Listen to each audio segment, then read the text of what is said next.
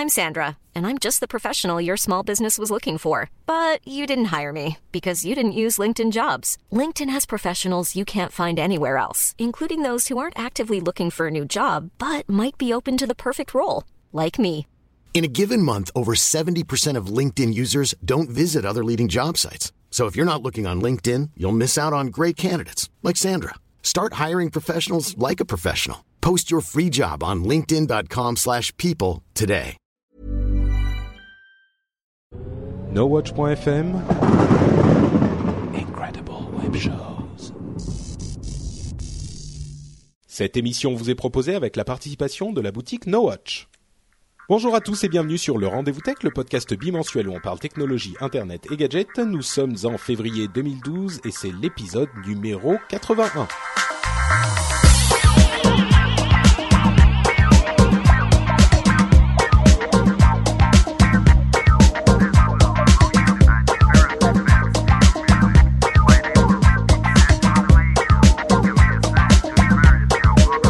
Bonjour à tous et bienvenue sur le Rendez-vous Tech, le podcast bimensuel où on parle technologie, internet et gadgets de manière suffisamment complexe pour que ça soit intéressant, mais aussi suffisamment simple pour que ça puisse intéresser tout le monde. Et ça, c'est important.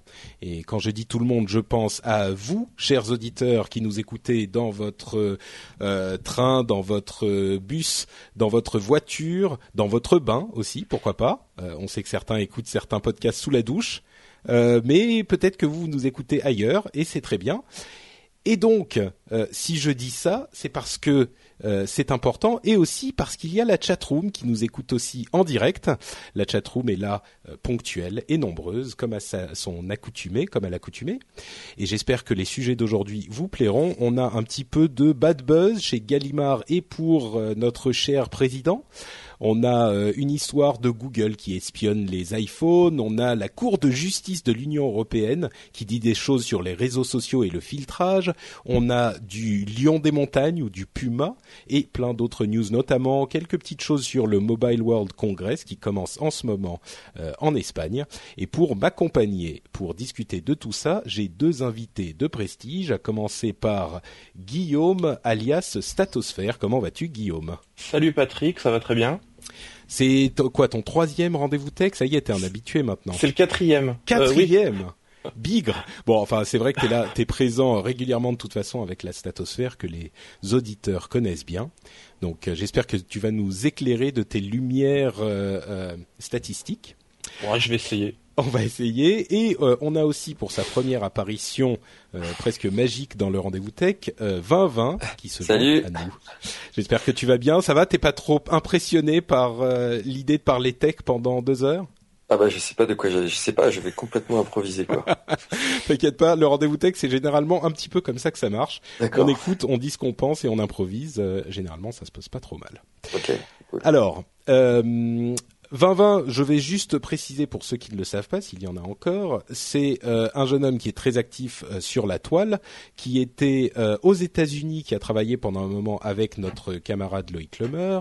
Euh, Ouais. On, on s'était parlé pendant le web déjà pour ceux qui ont vu le, le euh, les, les podcasts qu'on avait fait là-bas, le, le Zapcast qu'on avait fait là-bas. Mhm.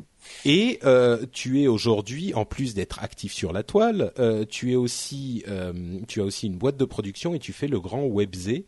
C'est ça. Donc euh, le grand Webzé sur France 5. Mhm. Euh, et donc voilà, tu es quand même pas un inconnu euh, de la. Ah, il y a la, la chatroom qui réagit déjà. Oura, Oh. 2020 avec les bras ouverts, clap clap, bravo. Bon bah écoute, je pense que Bah, t'as c'est gentil ça. C'est déjà gagné. Et que moi Bon. j'ai pas le droit de participer à la chatroom parce que tu m'as interdit de taper sur les touches. Damned. Euh, salut Bon, les écoute, gars. Vas-y, Salut la chatroom. tape un peu. Bah oui, non, mais tu peux leur parler, c'est c'est pas mal aussi. Bah N'hésite pas, hein, si tu euh, pendant l'émission même, on fait intervenir la chatroom et si on a des trucs à à, à leur dire, euh, c'est de toute façon à la bonne franquette ici. Euh, alors on va commencer donc avec les sujets euh, principaux de l'émission et on commence avec un truc qui est pas hyper marrant à vrai dire, euh, qui est une sorte d'énorme bad buzz pour Gallimard. Et bon, c'est pas tellement Gallimard qui nous importe dans l'histoire. Euh, c'est un jeune homme qui s'appelle François Bon, euh, qui a été un petit peu assailli par les avocats de Gallimard. Alors, Qu'est-ce qui s'est passé? Euh, Ce jeune homme, qui est un littéraire averti, euh, s'est dit j'aime bien euh, Hemingway, donc je vais traduire Le vieil homme et la mer, parce que c'est un roman qui est dans le domaine public, donc ça c'est important à préciser. Dans le domaine public, il est libre de droit. Euh, et il s'est dit, bah, je vais le traduire en français et ça va être un exercice comme ça et je vais le proposer gratuitement sur euh, le site euh, dont j'oublie le, le, nom déjà. Euh, je sais plus, mais c'est sur un site. Il voulait le partager gratuitement sur son site. Sur ce, euh, il reçoit une, un appel de Gallimard qui leur dit bon monsieur vous êtes bien gentil avec votre traduction mais nous on a une traduction qui date d'il y a 50 ans et donc on a les droits sur la traduction de euh, du vieil homme et la mer. Alors c'est complètement euh, invraisemblable comme histoire parce que d'une part le livre en lui-même est euh, est, dans le domaine public, et d'autre part, la traduction qu'a fait faire Gallimard il y a 50 ans, en dehors du fait qu'elle soit jugée de mauvaise qualité, ça c'est c'est un autre débat, mais cette traduction est complètement différente de celle qu'a fait euh, François Bon. Elle elle n'a aucun rapport et elle n'est pas euh, donc Gallimard ne devrait pas pouvoir interdire à quelqu'un d'autre de faire sa propre traduction du vieil homme et la mer. En tout cas, c'est ce que le, bon sens nous dicte, mais visiblement, euh, Gallimard ne veut pas en entendre parler et a engagé une procédure en justice euh, pour faire retirer le, livre, ce qu'a fait d'ailleurs euh, François Bon. voilà, c'est publi.net, pardon, qui publie des livres dans le domaine public. Et donc François Bon l'a fait retirer parce qu'il peut pas se battre contre les avocats de Gallimard qui sont un petit peu plus qui ont un petit peu plus de d'argent dans leur poche. Euh, et donc voilà, on est dans une situation où François Bon est euh, complètement sans, euh, sans sans recours, ou plutôt si il est avec recours, mais on ne sait pas exactement ce qui va ressortir de cette histoire. Mais on est surtout devant une injustice assez terrible, et on ne sait pas très bien comment ça va se terminer. Ce qui est le plus frustrant dans l'histoire, c'est que Gallimard puisse intenter une action, une action en justice sur un truc sur lequel ils n'ont a priori pas les droits. En tout cas, moi, c'est ma réaction. Est-ce que je suis un petit peu en train de me de m'emporter ou, il y a une euh, une euh, raison euh, justifiable derrière tout ça, à votre avis, les gars? Ah, Vas-y, Guillaume, je t'en prie.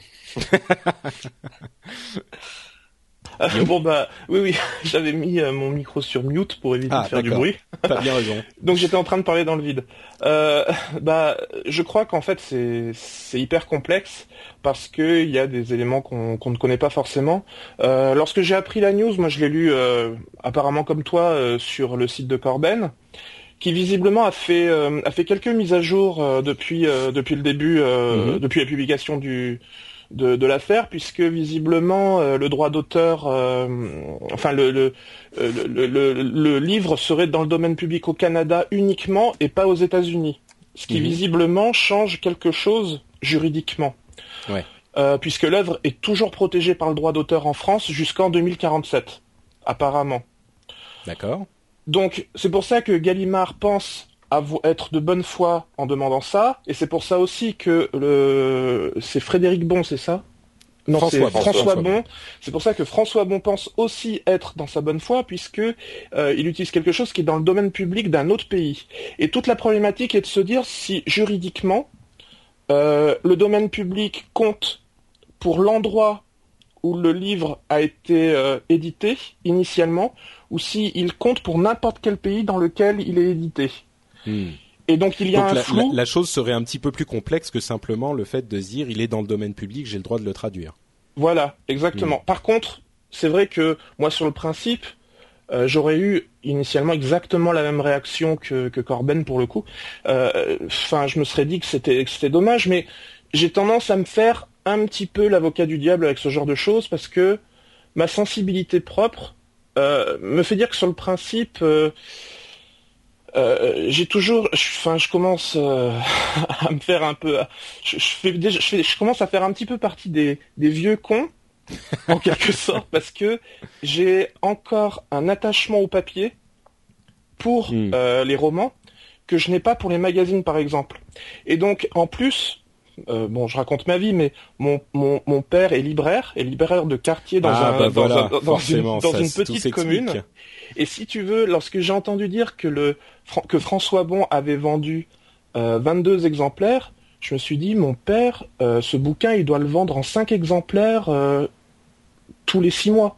Ouais. Donc, euh, quelque part, 22 exemplaires, c'est faut, faut systématiquement remettre en perspective. Mais bon, c'est évident. Enfin, disons que ça va l'échelle, pas euh, couler Gallimard, mais je comprends que sur le principe, ils doivent se, se protéger s'ils Voilà, sont dans leurs droits. D'un côté, il faut dire à Gallimard que euh, bon, euh, ils ils doivent lâcher du lest parce qu'après tout, ils sont énormes et que euh, ce qu'a fait François Bond n'est pas euh, si grave. Et de l'autre, il faut essayer de remettre en perspective en se disant qu'il y a quand même euh, une tendance qui qui fait que le le high tech et tout ce qui tourne autour du high tech euh, fait péricliter des des petits commerçants.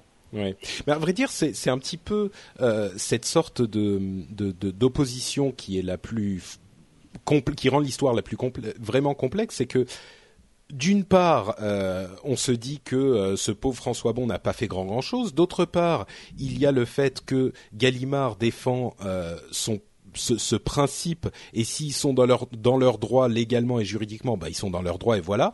Mais au-dessus de tout ça, il y a surtout, à mon avis, l'une des raisons qui pousse les gens à avoir une réaction aussi violente, c'est que il y a beaucoup de, de, enfin, c'est à la suite de toutes les histoires de de l'entrée ratée dans le monde du numérique par différentes industries. Et l'impression que ça donne là, c'est que Gallimard est en train de, de faire rater à l'industrie du livre en général son entrée dans le numérique aussi. On a l'impression qu'ils y prennent pas bien, même s'ils sont dans leurs droits. Enfin, en tout cas, c'est, c'est peut-être l'analyse que je fais après cette courte discussion. Euh, 2020, toi, ça te, ça t'inspire quoi? Euh, euh, écoute, moi je vois pas mal d'éditeurs et ils sont quand même tous en train de se tourner de près euh, vers le numérique. Mm. Euh, ils sont beaucoup plus malins que, que ce qu'on croit. hein. Ils sont à fond, ils ont pas envie de mourir et ils sont réinventés tous les dix ans. Ouais. Euh, concernant euh, François Bon, je pense que le fait que ses initiales soient FB signifie quelque chose. Il y a quelque chose de louche. C'est Euh, suspect. Deuxième chose suspecte, pourquoi ce livre? Le vieil homme et la mer. C'est sûr qu'il allait avoir des emmerdes avec un livre pareil. euh, non, non, mais après, non, j'en sais rien. Moi, je- alors, pareil que Guillaume, euh, comme je suis auteur de métier, euh, Ouais. euh, c'est vrai que je suis assez attaché bah, au fait que l'auteur il puisse vivre de sa plume, et puis donc ses ayants droit, et puis donc les gens qui ont pris des risques et tout ça, et que a priori, sans réfléchir vite, moi je suis plutôt du côté des gens qui, qui ont les droits. Mm. Et euh, voilà, ça c'est a priori vite. Et en même temps, comme je suis un enfant du web et que je vois l'intérêt de partager au plus au plus grand nombre, je suis toujours dans une espèce de bordel dans la tête. Ouais. Euh, mais si, il- visiblement, le, le- la traduction de François Bon est tellement bonne qu'il devrait trouver un deal, en fait, je trouve, plutôt que, Ouais. que chacun, euh, voilà, ou alors, je sais pas. Puis quand je vois Amazon, moi j'ai mon petit Kindle là depuis Noël où je m'éclate. C'est-à-dire, ça arrive, ça y est, euh, ils s'organisent tous. Il y a des bouquins qui font fortune sur Kindle, sur Amazon. Je pense qu'il y a moyen de trouver un truc, quoi. Ouais. Donc là, je sais pas, ils ont dû se sentir doublés ou grugés ou je sais pas. Mm. J'avoue que je sais pas, mais je suis partagé. Bah, c'est vrai tout. que non, mais c'est intéressant parce que la, la réaction première des, des gens euh, qui, enfin comme moi, sont très euh, bon. Et puis ça vient après l'ACTA, tout ça, donc on se dit ah merde, ils nous ils nous font encore euh, ils nous font encore le coup. Et puis bon, à y regarder plus plus près, on se dit que si c'est une histoire de droit et qu'effectivement les droits sont sont pas ce qu'on pensait. Euh, Bon, la situation n'est peut-être pas aussi simple qu'on aurait pu le croire. Bah, c'est ça parce qu'en fait, comme dit Guillaume, il y a des, euh, il y a des droits aux J'ai lu rapidos, mais c'est pas les mêmes droits au Canada, aux États-Unis, en Europe. Donc après, euh, tu prends ton bateau, tu te retrouves à- au Québec, ce que tu fais est, Ouais. légal et tu traverses ta frontière, t'es en tôle. euh, Enfin bon, avec l'internet, il y a un truc qui, est- ça- ils ont pas Ouais. encore attrapé le, le système, quoi. C'est sûr. Mais euh, Et, et je, je voudrais aussi euh, dire un- un- une chose sur un des points que tu as évoqué, euh, euh, 2020, c'est le fait que euh, on est plutôt du côté des, des ayants droit. Et c'est vrai que je pense que d'une manière générale, tout le monde est du côté des ayants droit. Ce qui irrite euh, les gens qui sont un peu plus portés sur la chose Internet, c'est le fait que ce sont des industries, euh, peut-être un petit peu vieillissantes et qui doivent changer, qui euh, arrête, qui voudrait arrêter le progrès au nom du, des ayants droit. Et souvent, on se dit que euh, finalement, les ayants droit, en tout cas, c'est moi, c'est ce que ce que je pense, les ayants droit auraient peut-être intérêt à ce que ces industries et ces industriels euh, aillent un petit peu plus dans le sens de la facilitation euh, des échanges et de la hum, commercialisation de ce genre de choses et, et, et ça, ça, aiderait finalement tout le monde, et en particulier les, les ayants droit. Là, c'est souvent pas très productif ce qui se passe dans ce genre de, de, euh, de choses, parce qu'en l'occurrence, si il faisait un deal avec euh, François Bon et qu'il euh, qu'il rachetait la traduction ou Dieu sait quoi, euh, qu'il puisse être associé à sa commercialisation, je suis sûr que les ayants droit en bénéficieraient plus mhm. que ce blocage juridique qui, à mon sens, n'arrange personne, quoi.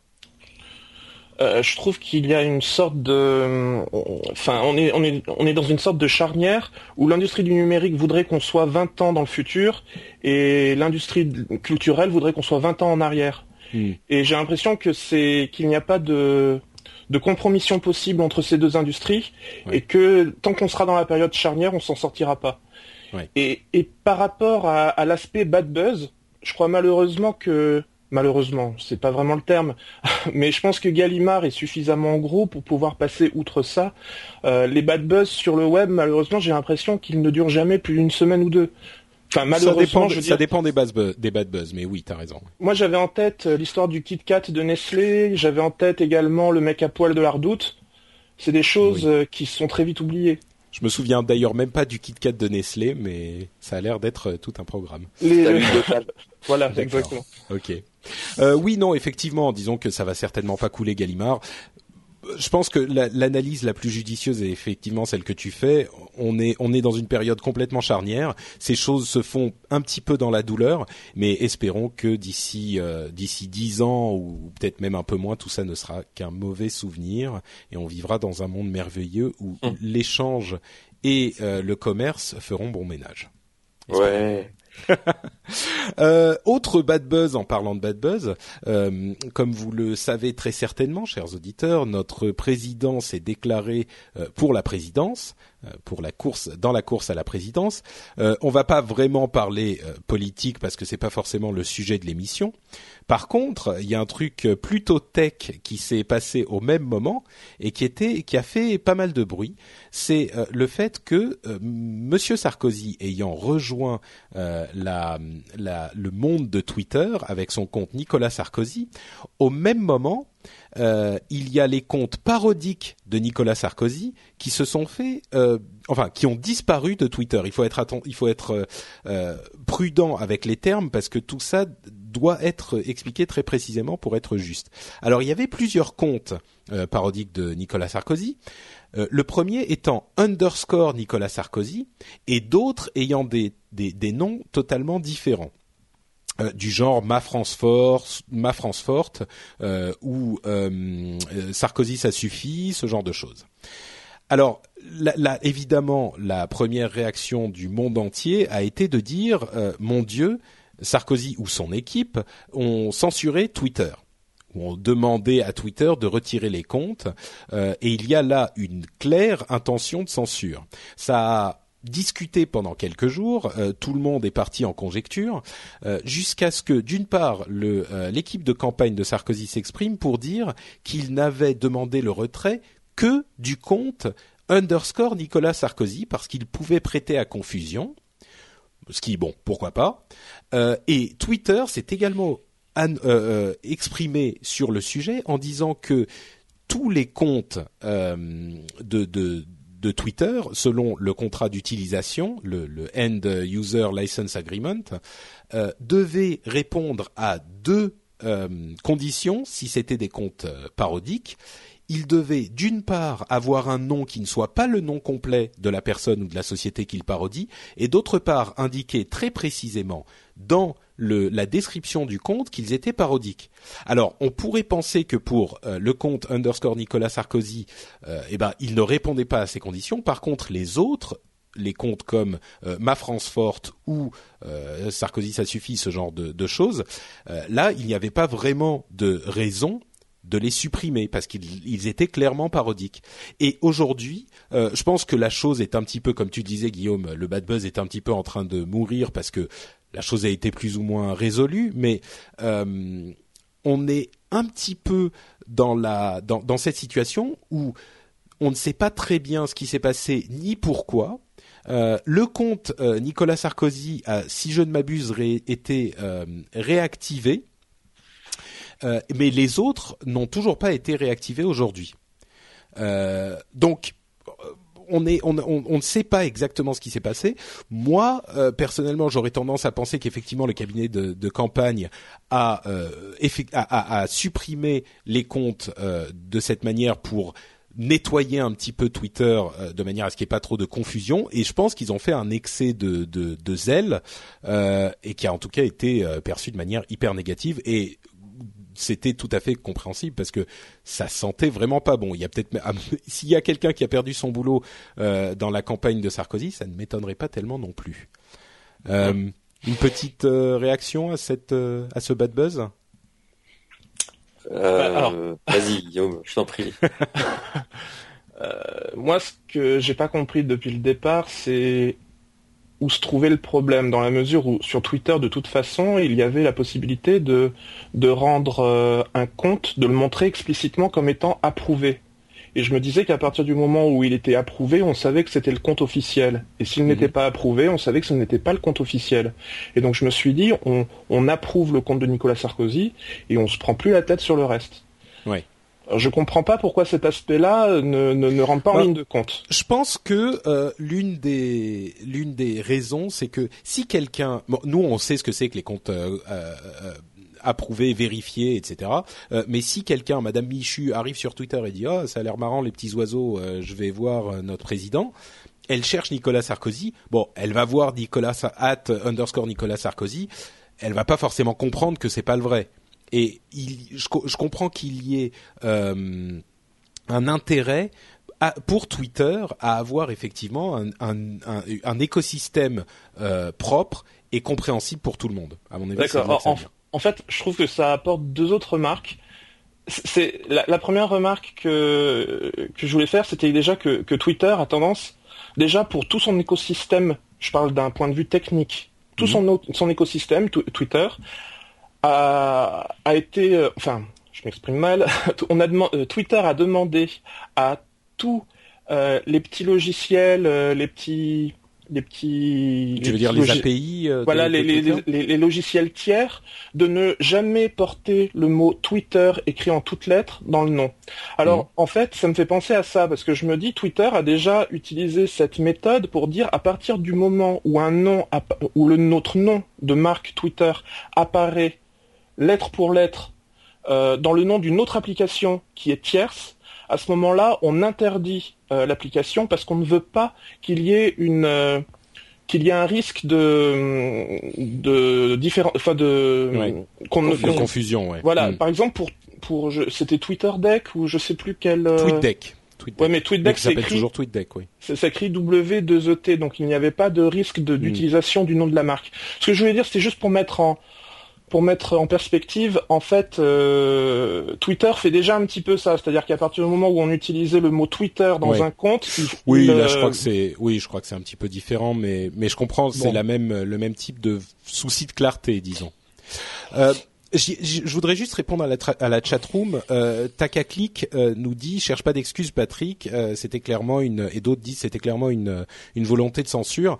Euh, je suis pas en train de dire que c'était pas clairement une volonté de censure je pense que la censure venait peut-être d'un excès de zèle de Twitter plutôt que de la, de la euh, campagne de Sarkozy, non pas parce qu'ils sont gentils, mais parce que c'est une sorte de suicide de demander la censure de plein de comptes. Et effectivement, comme ils le disent dans la chatroom, euh, ces comptes-là, qui ne s'appelaient pas Nicolas Sarkozy, étaient euh, clairement identifiés comme fake. Donc il n'y avait pas de raison de les supprimer. C'est clairement un, que la l'erreur vienne de la campagne de Sarkozy ou de Twitter, c'est clairement une erreur et, et une euh, c'était enfin c'était pas justifié de supprimer au moins une partie de ces comptes-là. Donc euh, je veux pas qu'on pense que je suis en train de chercher des excuses à, à, certains ou à d'autres.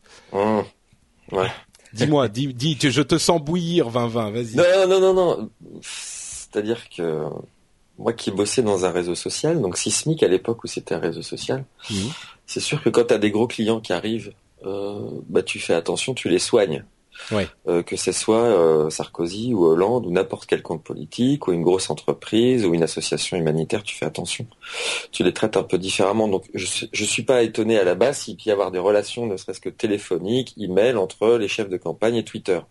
Après, deuxième chose, c'est que quand tu dis ils censurent, tu le sens qu'ils censurent, ils censurent. Euh, moi, ça m'étonne pas non plus, que c'est pas de censurer, mais demander le retrait de ce genre de truc, ça me paraît tellement normal. Les mecs investissent leur vie, leur pognon, leur talent, ils emploient mm. des trucs incroyables pour se faire chier à construire une image. Il suffit qu'un type un peu drôle arrive pour, euh, avec un faux nom, faire le truc. Je dis pas que je suis pour, hein. Je dis, je comprends que les mecs, ça les agace et qu'ils font des grandes campagnes de euh, signalé comme euh, spam, signalé comme emmerdeur. Et ça, ils l'ont fait des deux côtés, et de tous les côtés, hein, que ce soit du côté de Hollande, du côté de l'UMP. Euh, je crois pas qu'il y ait eu de genre de gros appels à la censure, mais juste les mecs surveillent de près parce que c'est pas n'importe quoi comme client. C'est normal, quoi. Faut arrêter. Quoi, bah, à vrai dire, non, mais c'est sûr, mais il y a quand même une fonction euh, parodique de Twitter euh, et on peut se, se se s'offenser du fait que euh, tu vois si on se dit le, le, le, les comptes parodiques de Sarkozy ou de Hollande euh, disparaissent tout à coup bon euh, non non mais Patrick parodique ouais mais il y a, y a, des règles d'utilisation. Moi je sais que là ça nous fait marrer ça nous fait chier parce que c'est Sarkozy mais t'as vu Guy Berenbaum ce qui lui arrive depuis 48 heures? Pas du tout. Ah, bah, voilà c'est un journaliste d'Europe 1 mmh qui fait chier tout le monde, donc euh, il, forcément il récupère de, son côté des, ennemis. il y a un type qui crée des faux comptes Guy Berenbaum depuis deux jours avec juste une lettre qui change, un underscore, un tiret, une majuscule, un truc. C'est vraiment relou quoi. C'est pas et on n'est plus dans la parodie quoi.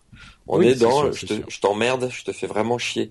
Hmm. Et je comprends qu'une équipe de campagne qui joue son destin sur machin, le truc, ils sont 70 000. Quand t'as un mec qui arrive et qui te fait juste vraiment chier, euh, ça c'est saoulant. Après, je défends pas, je dis juste que je comprends les mecs. Hmm. Après, il y a des sites qui sont super drôles, super parodiques, annoncés comme tels. S'ils sont vraiment talentueux, bah pourquoi pas l'annoncer? Ah Quand tu commences à, faire jouer le coup de ça pourrait être un vrai, ça hmm. trompe plein de gens. Alors Guillaume bah, disait ouais, mais si... attends deux secondes.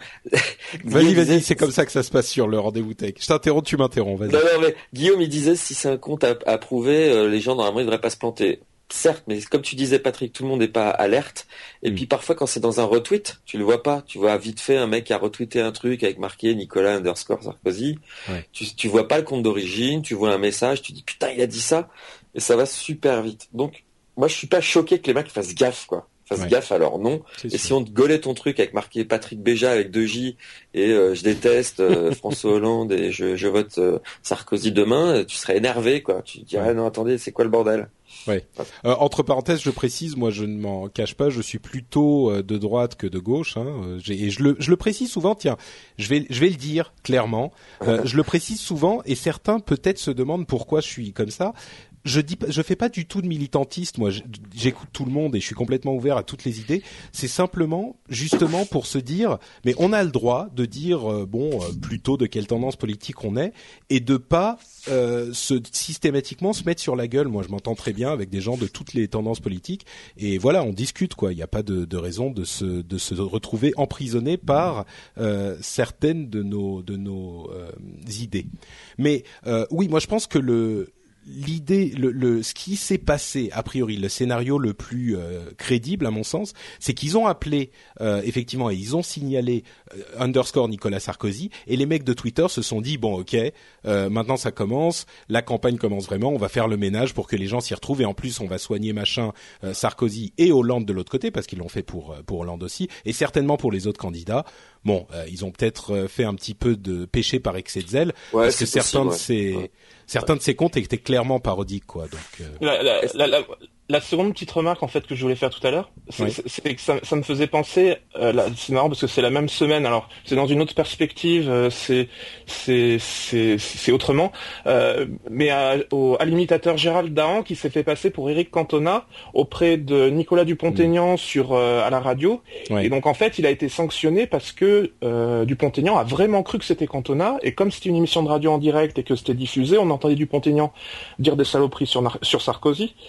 Et donc du coup, je me dis c'est à peu près la même chose, c'est-à-dire que euh, pourquoi hmm. sanctionner euh, Gérald Dahan alors que là, pour le coup, tout le monde était bien conscient qu'il ne s'agissait pas d'Éric Cantona, puisqu'il s'agissait d'un on était dans, dans le cadre d'un sketch et on tout le monde sauf euh, le type qui s'est retrouvé à l'autre bout du fil quoi. Oui, mais c'est le principe du canular. Ouais. Ouais oui, oui, c'est vrai. Bon, écoutez, on n'aura pas de réponse définitive euh, aujourd'hui. Euh, par contre, un truc qui, je pense, a fait marrer tout le monde et qui, du coup, euh, met tout le monde d'accord des deux côtés de l'arène politique, parce que les deux l'ont fait, c'est que au moment où Sarkozy a ouvert son compte, on a découvert une série de d'autres comptes qui disaient euh, hâte Nicolas Sarkozy, euh, on est avec vous, allez-y, euh, vous êtes vraiment cool, on vous suit, merci de nous de d'être là à nouveau. Et pareil du côté de Hollande. Euh, des, des, messages de soutien par Twitter, euh, des gens qui ont suivi Hollande, bon, et donc euh, d'autres qui ont suivi Sarkozy, et on s'est rendu compte très vite que énormément de ces comptes-là étaient en fait des comptes qui n'avaient que quelques jours d'existence, qui n'avaient pas d'image de d'avatar, donc étaient des, des petits œufs, comme quand on vient de créer un compte sur Twitter, euh, et qui ne suivait personne et qui ne suivait qu'une seule personne, donc Hollande ou Sarkozy. Donc évidemment, c'était des comptes certainement créés par l'équipe de campagne euh, de nos chers candidats pour faire gonfler un petit peu le nombre de retweets et le nombre de followers. Ça fait là non plus pas super propre. On n'est pas encore dans la gestion de campagne magistrale d'Obama sur les réseaux sociaux. Hein. On y ouais, là je suis d'accord, c'était ridicule. C'était d'œuf là. Ouais, euh, Corben a fait un article marrant d'ailleurs euh, sur les têtes d'œuf de, Sarkozy.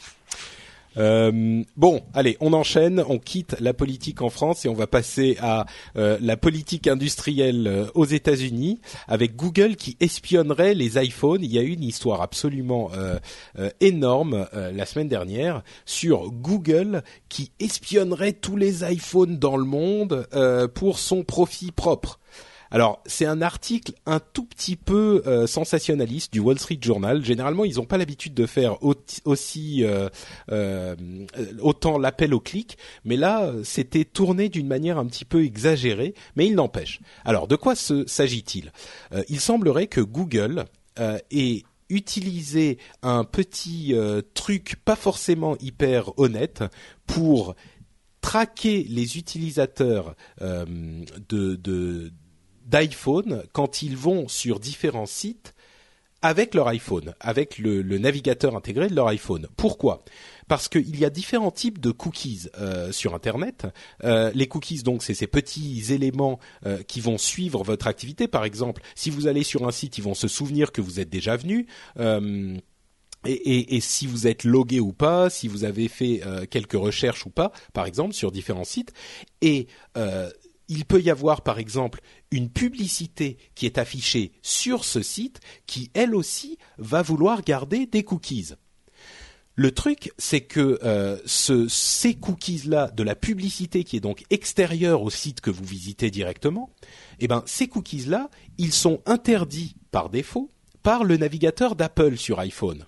Euh, et, donc, ça veut dire que euh, Google, qui va vouloir vous faire de la pub sur euh, les sites que vous allez visiter, ne va pas pouvoir la faire, ne va pas pouvoir la faire de manière aussi précise s'il n'active pas ses cookies. Eh ben, ils ont fait une sorte de petite pirouette technique pour pouvoir enregistrer vos, vos, informations tout de même en allant à l'encontre de ce qu'avait explicitement établi euh, le navigateur en question, donc euh, Safari en l'occurrence sur iPhone.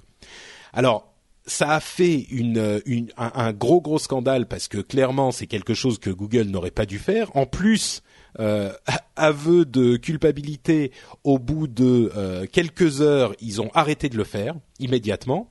Et ça a fait énorme scandale parce que encore Google ne respecte pas les, les la, la, vie privée, Google fait ceci, Google fait cela il faut avouer que là, si spécifiquement on avait dit euh, c'est pas autorisé et que Google le fait quand même, c'est un problème. En même temps, euh, si Google ne peut vivre qu'avec la pub et que euh, avec ce, ce, cette euh, cette obligation, ils ne peuvent plus du tout faire de pub. On comprend que ça soit un problème pour eux. Je pense que dans les deux, la balance penche plutôt du côté de Google faisait un truc pas super cachère et donc ils ont dû arrêter de le faire. Vous avez suivi un petit peu cette histoire ou C'est euh, c'est pas vraiment votre euh, votre tasse de thé? À toi, Vincent. c'est c'est on te refile la balle. Allô, 20 Pardon, j'avais mis sur mute parce que je mangeais Ah. du crunch. Alors, je me suis dit que ça allait faire chier tout le monde. Euh, Google, euh, Apple. Euh, non, j'ai pas suivi, je suis désolé. D'accord, Euh, mais d'une manière générale, est-ce que toi ça te ça t'angoisse? Parce qu'on en a parlé pas mal avec PAF et euh, toutes ces histoires de vie privée et de vie privée plus, qui est de moins de moins en moins privée, ça t'angoisse parce que t'es assez public sur internet quand même. Euh, ce genre de choses t'angoisse le fait que on puisse te suivre sans forcément que t'aies donné ton ton accord ou? Euh, non, pas du tout, parce que Ouais. je, je suis pas angoissé. ouais tu fais partie Non. de ces gens qui comme moi, non, non, je fais partie alors des gens qui, euh, on- comme je suis sur Internet, la moindre chose que je fais pour moi, elle est publique. Ouais. Euh, même un email. Mm. Donc à partir du moment où j'ouvre mon ordinateur, je fais attention. Euh, Donc après, je suis pas surpris. Si j'accepte, si j'ai un iPhone, je sais que je peux être géolocalisé si j'ai dit oui. Euh, je, je suis sur Google partout, de agenda, de calendar, de tout. Donc euh, je ne m'étonne pas de mes propres euh, surprises. Tu vois ce que je veux dire? Et je Ouais. ne fais pas non plus confiance à l'humanisme de Google ni de Apple. Donc je suis pas étonné que Google essaye de pécho des trucs dans mon Apple. Mm. Et, euh, et puis quand j'ai pas envie d'être géolocalisé, je mute le truc. Si j'apprends un jour que ça le fait malgré moi, je changerai de téléphone. Ouais. Et voilà, puis je fais gaffe.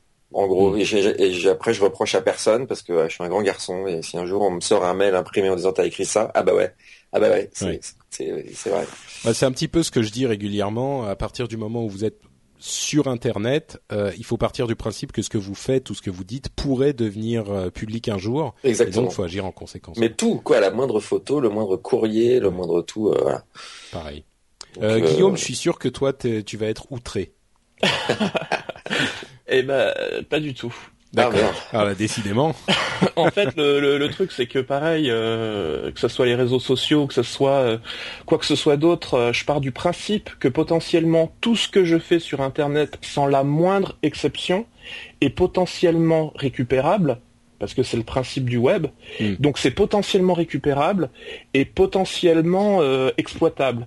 Ouais. Il se trouve, en plus, alors je vais être, euh, je vais être franc, c'est que euh, mon métier, c'est euh, c'est euh, consultant web C'est de analytique. traquer des gens, en fait. C'est à cause de toi, tout ça, c'est ça C'est donc c'est consultant web analytique, donc forcément les Et gynécologue, tu nous as pas parlé de ton, ton taf de gynécologue. Tout ce qui est tout ce qui est cookie euh, euh, avec Google, forcément c'est c'est la base du c'est la base du, fonctionnement. ouais. C'est-à-dire que pour que Google Analytics fonctionne, il faut un cookie. Pour que Google Ad- AdSense fonctionne, il faut un cookie. Google AdWords, il faut un cookie. Et il y a une recrudescence des cookies, ça c'est certain.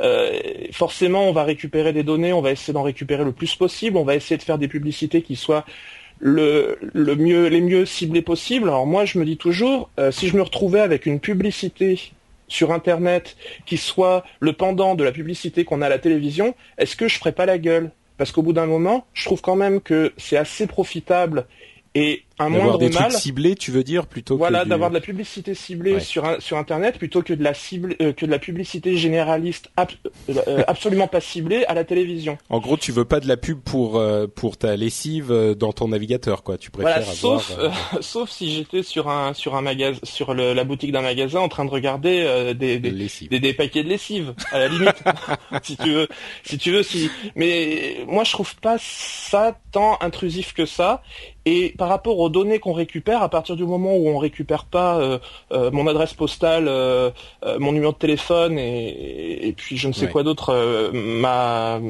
Oui, tant que ça reste raisonnable entre guillemets, ça te va. Et, Voilà. et qu'est-ce qui se passe si euh, No Watch se met à faire de la lessive Hein? Qu'est-ce que tu diras? Non, je déconne. Euh, Bon, mais plus sérieusement, je vais me faire un petit peu euh, l'avocat du diable du coup, puisque personne ne veut ne veut y aller. Moi, je me dis quand même, en l'occurrence, c'était un truc où il y est, où il était clairement écrit vous n'avez pas le droit de faire ça. Et Google l'a fait quand même. Et là, on n'est pas, enfin, là, on n'est pas dans le truc où on se dit ah, on savait pas, on l'a fait sans faire exprès, machin. Ils ont clairement été à l'encontre d'une directive, euh, d'une directive qui était euh, euh, écrite noir sur blanc. Donc sur le coup, je me dis que il devrait faire un petit peu plus, enfin, il devrait arrêter cette pratique d'une part, et puis peut-être essayer de discuter ou trouver d'autres moyens ou faire la, la, pub un petit peu moins ciblée. Mais euh, là, c'était euh, si on accepte, en gros, ça, ça me dérange pas tellement, mais si on accepte ça, on se met à accepter trop. C'est ça qui me, on se met à accepter d'autres choses, et ces autres choses pourraient être euh, un petit peu gênantes. Donc, euh, euh, ouais, tu sais, par rapport à ça, euh, Google vient de sortir une nouvelle version de son moteur de recherche qui est entièrement crypté, ce qui fait qu'aujourd'hui, si on utilise Google en version SSL, je sais plus trop quoi, tout ce que tu fais sur le moteur de recherche est indétectable. Donc Google met aussi en place des, des, trucs pour que tu sois définitivement invisible. Et bah tant mieux. Et bah continuons, c'est bien. Faisons ça comme ça. Non, enfin c'est vrai que c'est vrai que bon, euh, c'est c'est euh, allez, on va passer à un autre sujet parce que sinon on va on va pas en parler pendant deux heures. Euh, et les jeux de mots sur euh, les lessives No Watch sont en train de fuser dans la dans la chat room. Il y en a qui sont pas mal. Encore des trucs sur ces déjà tout propre, euh, c'est déjà fait. Bon, bref, allez, passons. euh, autre chose, euh, Microsoft s'est un petit peu attaqué à Google aussi, d'une manière pas hyper euh, élégante, on va dire, et c'était tellement pas élégant que je vais pas trop en parler, mais simplement pour signaler qu'on n'a pas oublié l'affaire. nos rêves de ne pas être traqués partout pourraient se voir réalisés, puisque plusieurs sociétés du web ont annoncé que sans doute suite à la pression de toutes ces histoires euh, de, faux pas et de d'erreurs euh, par rapport au, suivi des internautes. Euh, les principaux acteurs du web ont annoncé qu'ils seraient d'accord pour implémenter une version d'un bouton ne pas me traquer et que quand on, on, activerait ce bouton sur les navigateurs ou sur d'autres appareils, eh ben on serait pas traqué tout court. Donc euh, quand tu parlais tout à l'heure 2020 du fait euh, bon bah si je veux ne pas être traqué, je passe en mode euh, en mode discret et, voilà. Et là je suis. Et ben là il y aurait un, équivalent, mais pour l'ensemble le, du tracking de tous les acteurs du web, on n'a pas encore tous les détails de la manière dont ça fonctionnerait, mais comme quoi, j'ai l'impression que, en fait, euh, des gens comme toi et moi, 2020, et peut-être même euh, comme Guillaume, on est quand même euh, spécialement détendu du web. C'est-à-dire que, j'allais dire autre chose, mais pour nous, ça nous dérange pas du tout, mais je crois qu'il faut être conscient que d'autres personnes, les, les, gens normaux entre guillemets, ça les dérange pas mal et, et, et ça les angoisse quoi. Et même si moi je le, je comprends pas très très bien pourquoi Parce que j'ai pas l'impression que ça soit véritablement dangereux. Il y a cette euh, cette volonté qui est exprimée par une partie de la population et il faut l'écouter aussi. Donc euh, voilà, c'est si euh, si Apple, Google et d'autres se mettent ensemble et se disent bon bah on va implémenter la chose, ça sera pas forcément une, une mauvaise affaire. Bah ouais non c'est top carrément. Bah c'est comme les gens qui disent pas de pub dans la boîte aux lettres quoi. Ouais, exactement. Voilà. on parlait il y a il y a quelques épisodes d'une liste liste rouge euh, sociale euh, pour le web. Bah peut-être qu'ils sont en train de la de la mettre en place en fait. Mais moi je suis comme toi, j'aime bien avoir des pubs ciblées. Je préfère des trucs qui m'intéressent moi. Ça me dérange pas. Hmm. C'est le prix à payer pour utiliser des services gratuits. Euh, ouais. Mais c'est exactement ça. Ouais.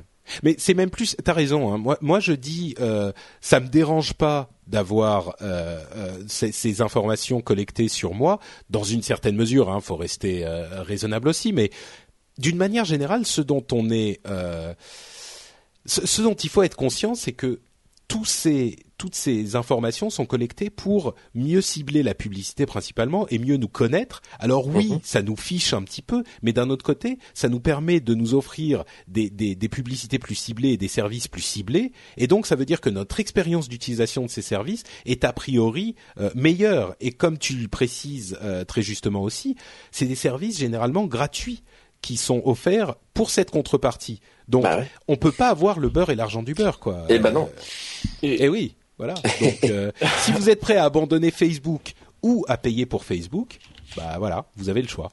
Mais, mais même on peut avoir une approche encore plus technique euh, du problème, c'est que euh, ne pas être traqué, ça signifie qu'on ne saura pas quel type d'ordinateur tu utilises, quel système d'exploitation tu utilises, Mm. quel navigateur tu utilises. Et donc du coup, par rapport à l'expérience utilisateur que tu peux avoir lorsque tu vas sur Internet, tu vas te retrouver avec des sites qui ne seront plus capables de déterminer si tu as un, si tu as un écran de quelle taille, euh, si de, euh, plein de petits Oui, éléments ouais. techniques qui font que esthétiquement, d'un point de vue cosmétique, tu vas aujourd'hui tu te retrouves avec des sites qui sont beaux à regarder parce qu'ils prennent en charge plein de choses Oui, que tu ne soupçonnes disons pas. que ouais, disons que là, euh, je pense que ce qu'ils, ce que ce que veulent les gens, c'est non pas qu'on ne repère pas ces informations, mais qu'on ne les stocke pas. Tu vois, qu'on on, on les regarde quand tu vas sur le site, mais par contre, euh, on les garde pas euh, pour ta prochaine visite. Donc euh, bon. Bah oui, bien sûr. Bon, euh, information suivante la Cour de justice de l'Union européenne aurait interdit le filtrage des réseaux sociaux. Bon, ça va, on va un petit peu vite en besogne. Disons qu'il y avait un procès euh, qui opposait la SABAM, qui est l'équivalent de la SACEM en Belgique, à un réseau social qui s'appelle, comment s'appelle-t-il donc, Netlog. Et la SABAM voulait que Netlog puisse filtrer euh, ses- son contenu Mom deserves the best, and there's no better place to shop for Mother's Day than Whole Foods Market. They're your destination for unbeatable savings, from premium gifts to show-stopping flowers and irresistible desserts. Start by saving 33% with Prime on all body care and candles. Then get a 15-stem bunch of tulips for just $9.99 each with Prime. Round out Mom's menu with festive rosé, irresistible berry chantilly cake, and more special treats. Come celebrate Mother's Day at Whole Foods Market. I'm Sandra, and I'm just the professional your small business was looking for. But you didn't hire me because you didn't use LinkedIn jobs. LinkedIn has professionals you can't find anywhere else, including those who aren't actively looking for a new job but might be open to the perfect role, like me. In a given month, over 70% of LinkedIn users don't visit other leading job sites. So if you're not looking on LinkedIn, you'll miss out on great candidates like Sandra. Start hiring professionals like a professional. Post your free job on linkedin.com/people slash people today. de manière à retirer les, liens vers des, euh, des contenus des ayants droit. Alors on revient hein, finalement le, la question de la propriété intellectuelle est systématiquement la, euh, euh, au cœur des débats sur le tech. Mais là c'est intéressant parce que ça voudrait, ça reviendrait en fait à analyser le réseau social en question, Netlog, et à supprimer certains liens quand ils pointent vers euh, des contenus protégés, des contenus illégaux en quelque sorte. Euh, À mon sens, c'est intéressant parce que d'une part, c'est ce rendu de jugement de la Cour de justice euh, pourrait s'appliquer à n'importe quel autre réseau social, voire à n'importe quel site. Ça veut dire que l'administrateur du site n'est pas responsable de ce qui transite par son site ou le réseau pareil. Euh, mais ce qui est intéressant aussi, c'est que YouTube fait déjà ça. C'est-à-dire que YouTube analyse non seulement euh, les, les différents liens, ça c'est un, autre problème, mais les trucs qui sont hébergés chez eux. Et ils analysent de manière très très profonde. Si vous mettez un contenu euh, qui, qui est euh, dont les ayants droit se sont déclarés propriétaires, euh, YouTube va le reconnaître automatiquement et le supprimer.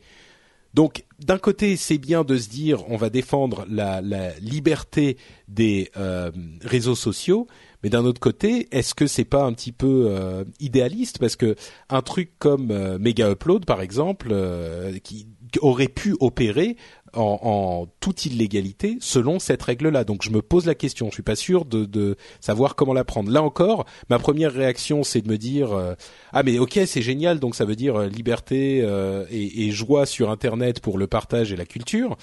Et puis en même temps, je suis pas sûr que euh, ça soit bénéfique forcément pour tout le monde et partout quoi. Euh, là encore, on revient un petit peu au même débat, mais est-ce que vous avez une une euh, opinion sur cette histoire spécifiquement? Euh, je trouve que ça, ça, ça sonne encore très abstrait. J'arrive pas à mettre les frontières sur ce que ça représente, sur euh, ce que ça touchera. Euh, J'ai du mal à voir une application concrète de ça. Je trouve que c'est des belles Bah, phrases Par exemple, des, par exemple, euh, sur Twitter, on partage un, un lien qui s'appelle euh, download.taiwan slash avatar point je sais pas avatar et ça te ramène le fichier avatar tu peux downloader le fichier avatar. Et ben là, euh, la, la, la société d'ayant droit aurait voulu que Twitter supprime ces liens sur Twitter. La Cour de justice a dit, euh, ben vous ne pouvez pas exiger de Twitter qu'il fasse la police sur son réseau social de la sorte. C'est bien, c'est pas bien?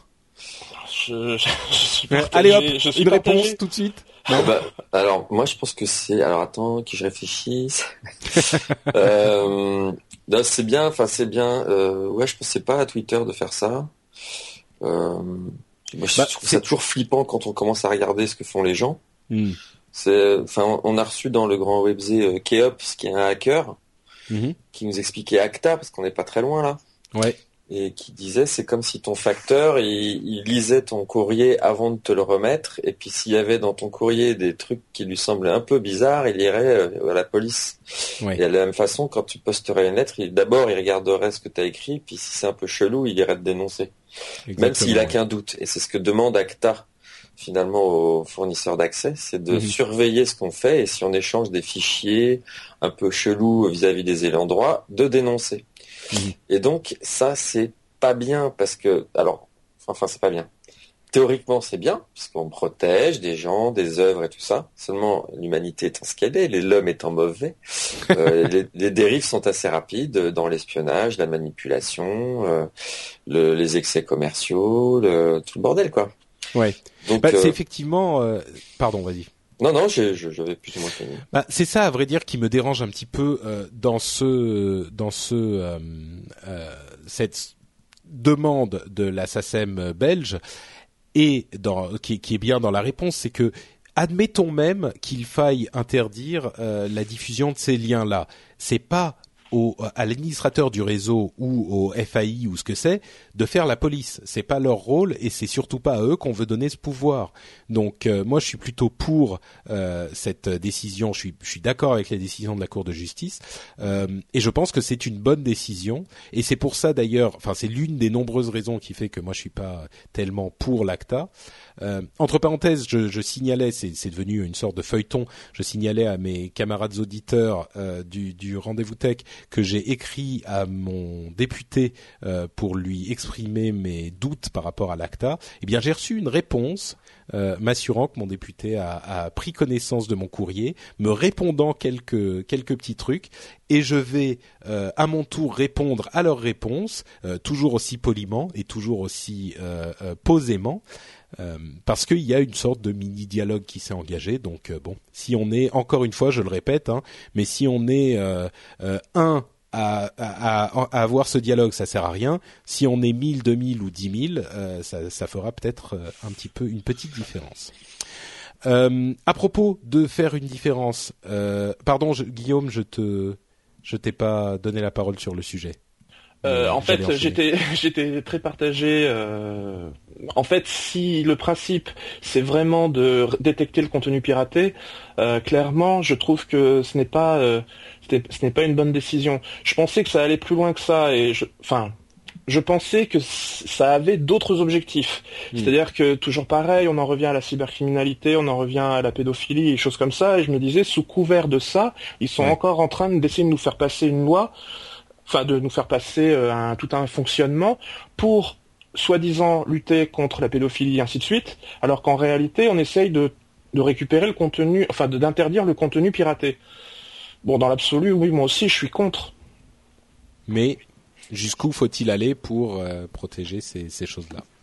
C'est toujours voilà et, les ayants droit, même si je trouve qu'ils abusent euh, très clairement en permanence à plein d'égards, je me dis, euh, il faut également qu'il qu'il y ait un juste milieu. Donc euh, c'est très mm. compliqué, c'est toujours pareil, on ne sait pas jusqu'où ça peut aller, l'ampleur du truc. Euh, si on, si quelqu'un met le pied dans la porte, est-ce qu'il va pas y passer le corps tout entier, quoi? Et puis qu'on va se retrouver avec des choses complètement invraisemblables dans cinq ans parce qu'on aura laissé la porte entrouverte cinq ans plus tôt.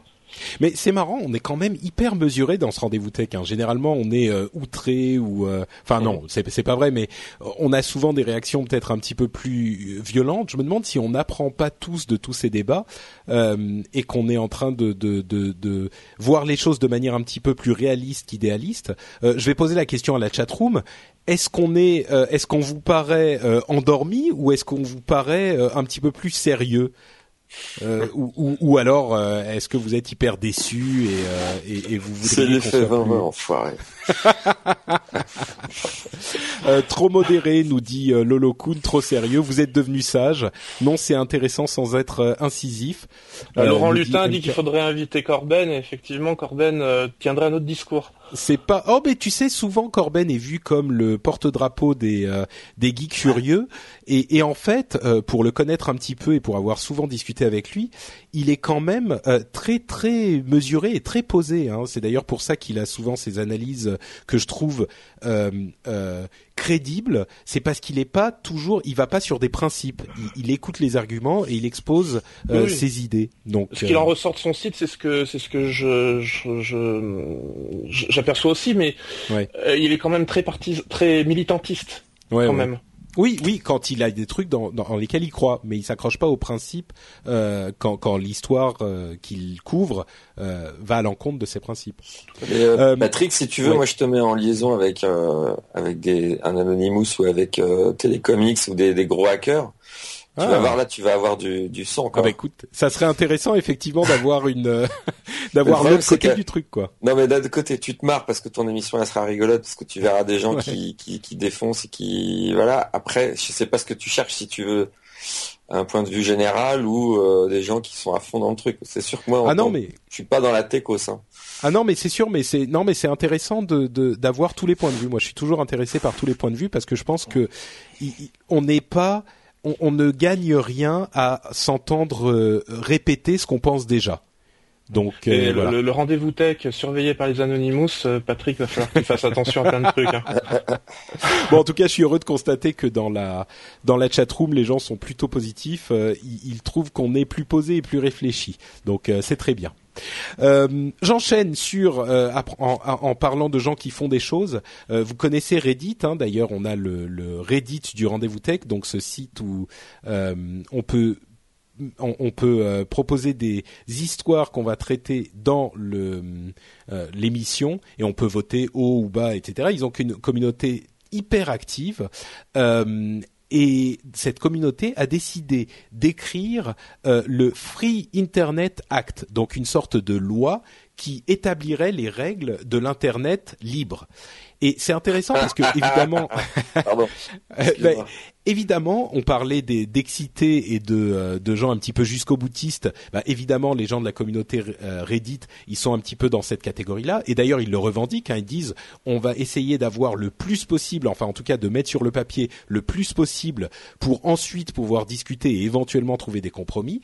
Mais ça fait marrer peut-être de se dire ah il y a des gens sur internet qui vont écrire euh, une loi ou plutôt, ça aurait pu faire marrer il y a deux ans, mais quand on voit aujourd'hui le contre-pouvoir politique qui est devenu, euh, que sont devenus des organismes comme euh, WikiLeaks ou Anonymous, euh, pourquoi pas établir un, une loi sur la liberté, sur l'internet libre depuis le, le, peuple, enfin faire que ce peuple d'internet écrive cette loi et ensuite la porter euh, politiquement de manière plus sérieuse. Pourquoi pas? Bon, je, je vous dis pas que je pense que ça va arriver, hein, mais ça pourrait. Et, si ça peut, et, si ça se produit, euh, ça pourrait avoir des effets positifs, puisque aujourd'hui non euh, de voix dans le, processus politique que les hommes politiques et les grandes industries, euh, peut-être que ça serait un moyen de faire porter la voix des consommateurs, ensuite reprise par des associations de consommateurs par exemple, euh, sur cette scène. J'en entends qui se marre derrière. Là, c'est moi qui ai des étoiles dans les yeux, c'est ça? Non, c'est euh... beau ce que tu dis, Patrick.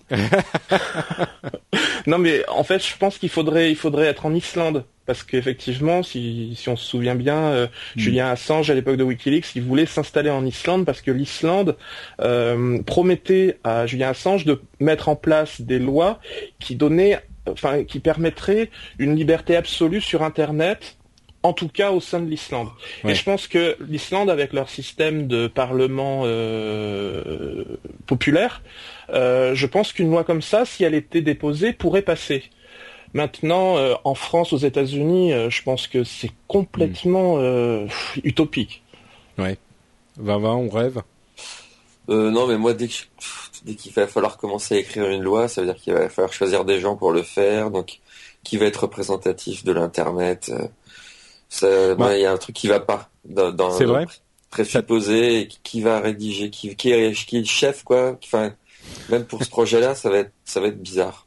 Mais tu sais c'est marrant ce que tu dis parce que c'est le genre de d'idée complètement naturelle et à laquelle on se on se enfin l'esprit se, se, se va vers ce type d'idée immédiatement quand on parle de ce type de projet, mais de la même manière, moi, si on était venu me voir en 90 et qu'on m'aurait dit, euh, bah vous savez quoi, on va écrire un programme euh, qui va révolutionner l'industrie de l'informatique, un, système d'exploitation qui va révolutionner l'industrie de l'informatique et qui va être écrit par plein de gens dans le monde entier qui n'auront, euh, qui ne se rencontreront presque jamais. Chacun va pouvoir changer un morceau quand il veut et au rythme qu'il veut.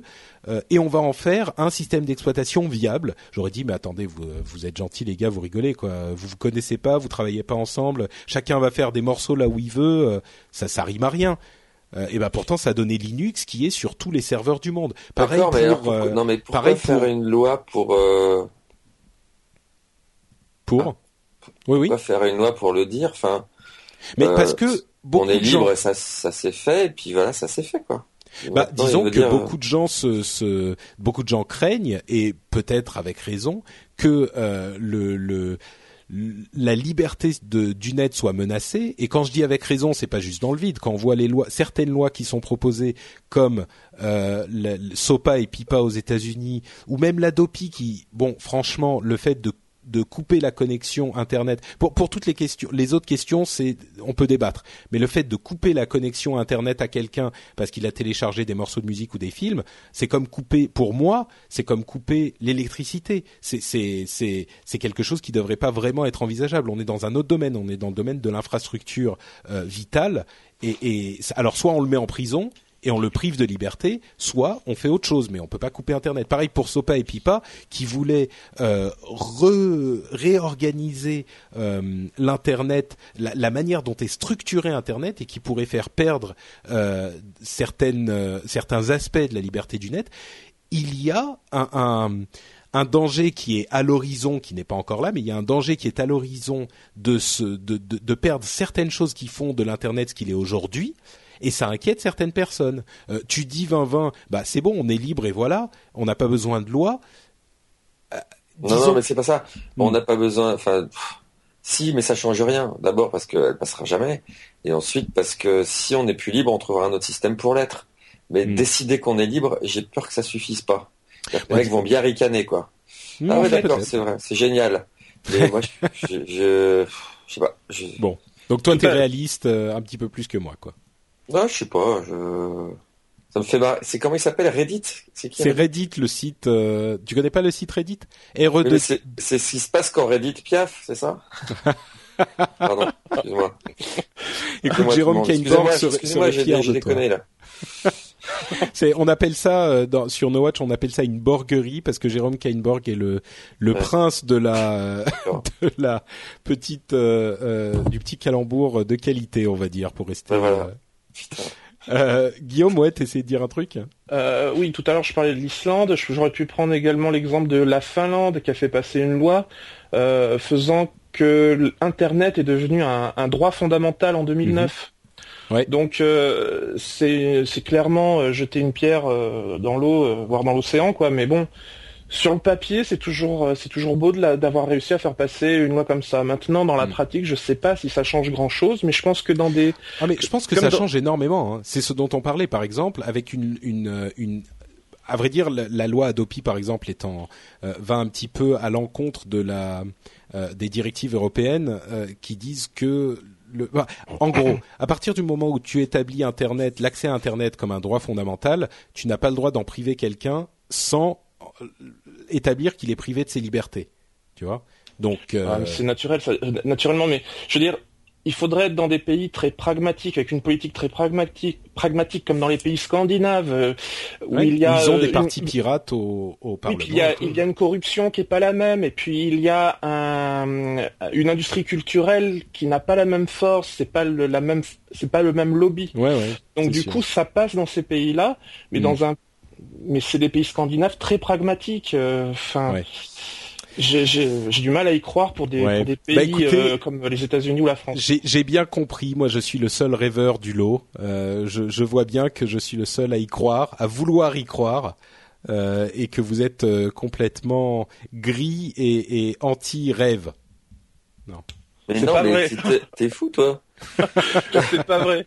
C'est ça, c'est ton rêve, ça? Une loi sur l'internet libre, c'est mais, non, disons rêve, Patrick, viens, on va boire un coup. D'accord. Bon, on discutera, on discutera autour, autour d'une bière. Euh, passons à la dernière grosse news de la de la soirée avec euh, Apple qui a annoncé son Mountain Lion, donc qui est la prochaine version de son système d'exploitation. Euh, on va pas en parler trop trop longuement parce qu'on en a déjà fait euh, tout un plat dans le l'upload de la semaine dernière avec euh, Cédric Bonnet et Jérôme Kainborg justement. Et c'est un petit peu marrant de se dire qu'on en a parlé dans Upload, qui est une émission consacrée à la, mobilité. Mais en fait, Mountain Lion va beaucoup plus vers le rapprochement vers la mobilité et vers un système comme iOS sur iPhone ou sur iPad euh, que vers les systèmes d'exploitation traditionnels. Et c'est marrant parce qu'il y a un parallèle assez clair avec Windows 8, euh, qui lui aussi est très très très tourné vers la mobilité et vers la simplification d'utilisation à l'extrême.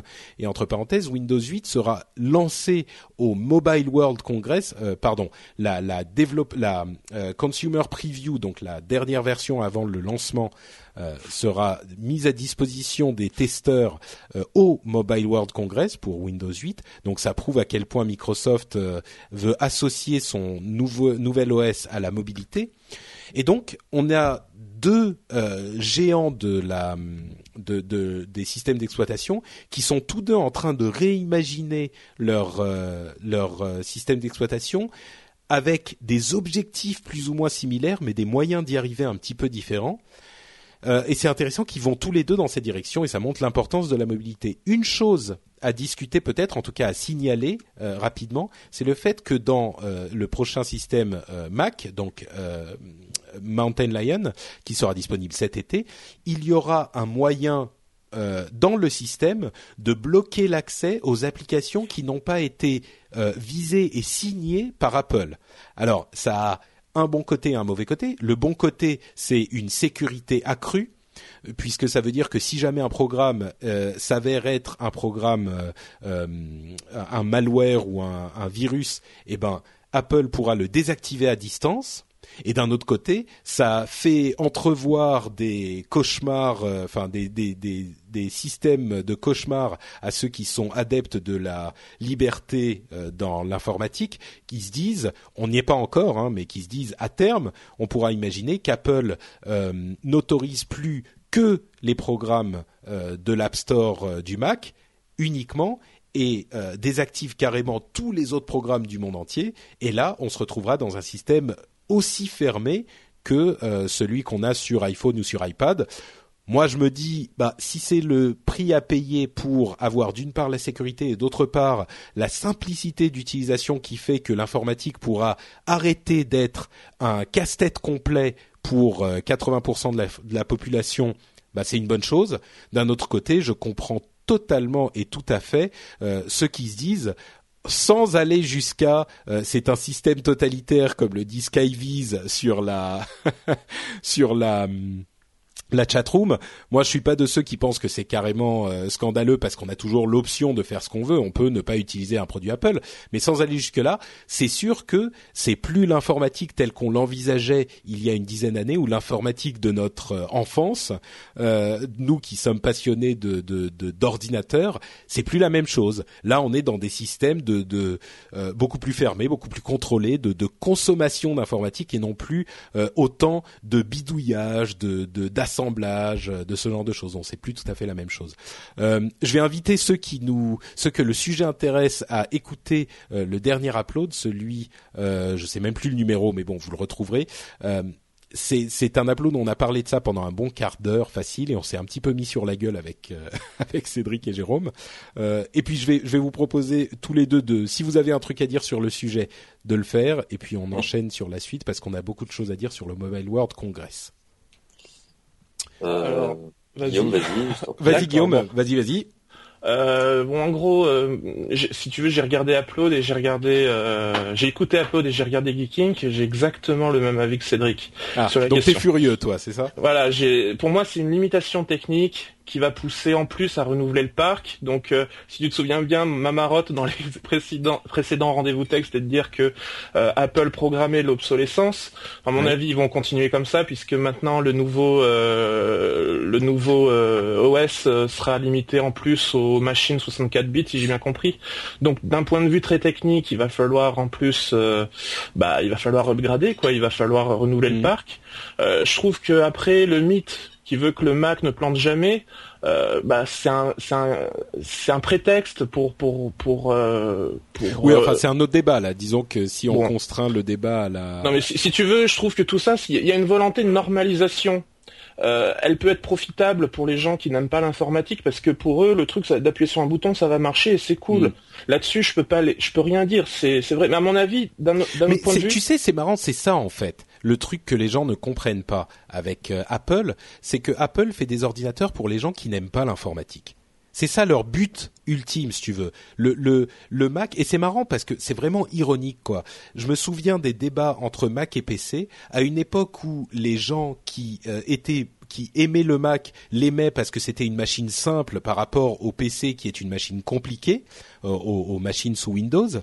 Et aujourd'hui, que euh, Apple simplifie encore plus le Mac et va encore plus vers cet idéal qu'ils ont défini il y a quelque temps d'une machine hyper simple, ces mêmes fans euh, de Mac qui l'aimaient à l'époque où euh, il était juste un peu simple, aujourd'hui disent ah bah non là c'est trop simple, ça me plaît plus.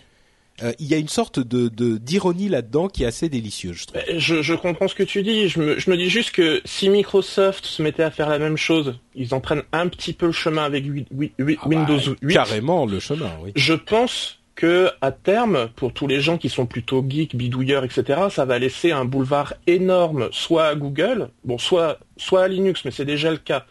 Mais je veux dire, Linux va avoir de beaux jours devant, devant lui si euh, si finalement euh, Windows et, et macOS euh, se tournent ah bah vers ce genre de, de voilà.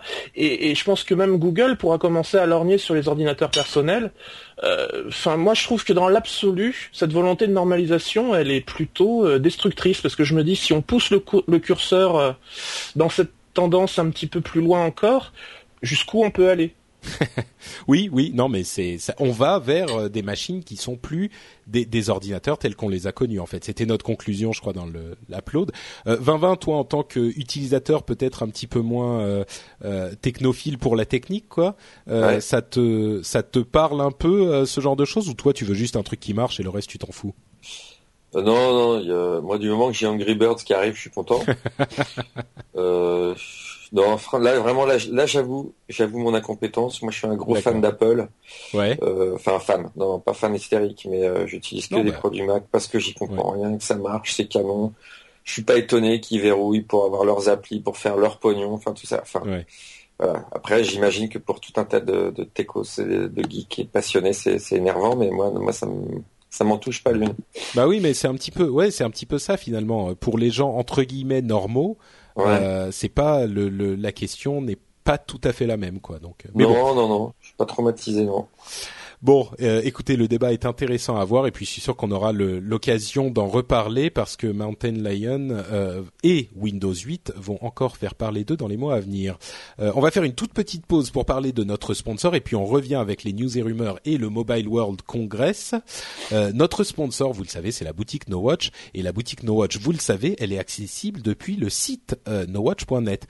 Alors sur le site nowatch.net, vous cliquez sur la bannière, enfin sur le lien vers la boutique et là aux merveilles, euh, vous arrivez dans une boutique plein de t-shirts et d'autres articles aux couleurs de votre podcast préféré et de vos podcasts préférés même puisqu'il y en a plusieurs. Et qu'est-ce qui se passe? Eh ben, vous pouvez acheter des trucs donc vous vêtir et faire plaisir à vos amis, par exemple, et en plus euh, nous soutenir de cette manière, puisque une partie de la somme est évidemment reversée à euh, notre organisation No Watch et donc vous pouvez nous aider à continuer à faire des podcasts et à, organiser des événements comme euh, la, la, la, Comic Con. Enfin bon, c'est pas nous qui organisons la Comic Con, mais en tout cas on y est, on y était l'année dernière et on espère bien qu'on y sera cette année aussi. Vous pourrez nous rendre visite là-bas et donc c'est avec euh, ces sous-là qu'on peut organiser ces choses-là. Donc merci à vous de nous soutenir sur la boutique No Watch. On, ah, Jérôme me dit dans la chatroom, on y sera avec un point d'exclamation. Donc ça veut dire qu'on y sera. Ok, chef. Euh, on parlait de la Comic Con. Bon. Et clic nous dit faut vendre de la lessive déjà plus propre dans la boutique. Pas bête. On va y penser.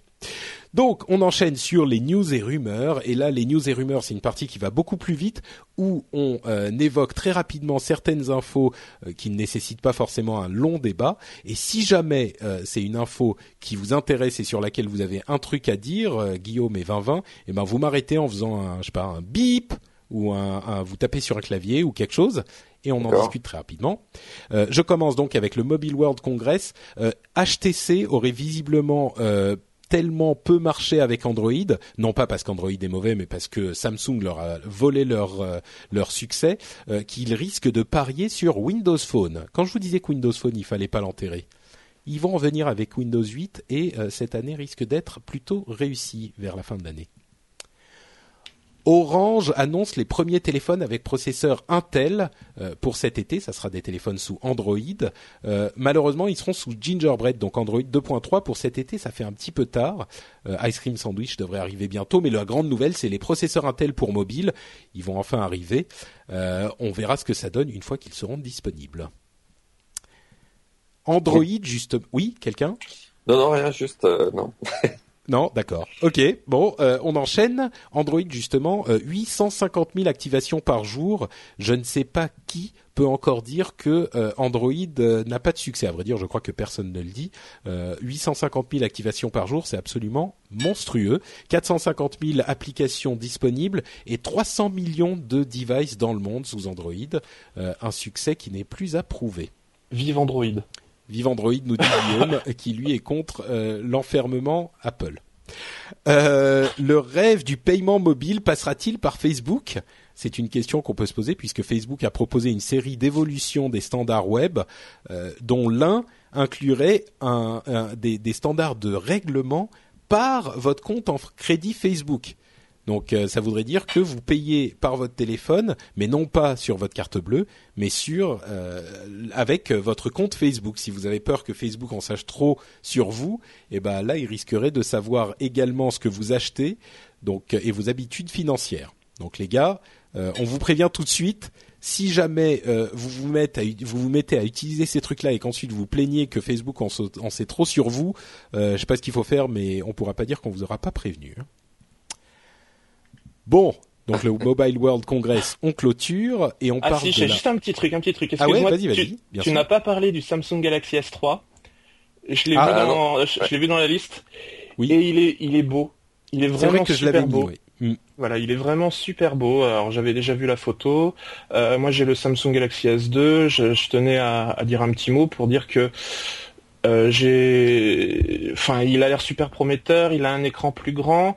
Ils sont arrivés à faire en sorte que l'écran touche les bords ce qui est ça paraît con comme ça mais enfin c'est c'est assez euh, c'est assez mm. impressionnant à regarder quoi on se retrouve avec un écran qui touche les bords ce qui n'est bah, pas encore le cas euh. le téléphone est quasiment que un écran quoi c'est très impressionnant effectivement voilà il y a plus de boutons enfin à part euh, enfin il y a plus de boutons en façade mm. non je le trouve vraiment super beau quoi moi déjà le, le S2 m'avait impressionné le S3 vraiment il est prometteur mm. Android 4.0, quad-core 1,5 GHz, écran de 4 pouces 8, c'est un géant. Euh, oui, oui, il est. Alors, on n'a pas encore de date, hein, si je ne m'abuse, mais en tout cas, c'est un. Euh, c'est un. Euh, beaucoup de gens disent que ça serait en juillet, mais c'est une très belle machine, c'est certain. et d'ailleurs, je l'avais noté dans le truc. J'ai, j'ai, je l'ai sauté bien involontairement. on continue avec des news plutôt marrantes. Bon, avant ça, la fin du boycott du kiosque d'Apple euh, sur iOS. Comme vous le savez peut-être, il y avait, il y a le kiosque qui vous permet de télécharger automatiquement sur votre iPad ou même sur votre iPhone les nouveaux numéros des magazines qui sont sortis si vous êtes abonné. Eh ben, euh, les magazines français, la presse française avait fait un boycott de ce système pour différentes raisons. Là encore, on rentre dans les détails dans Upload, euh, mais il, y avait des conditions qu'Apple imposait qui ne leur convenaient pas.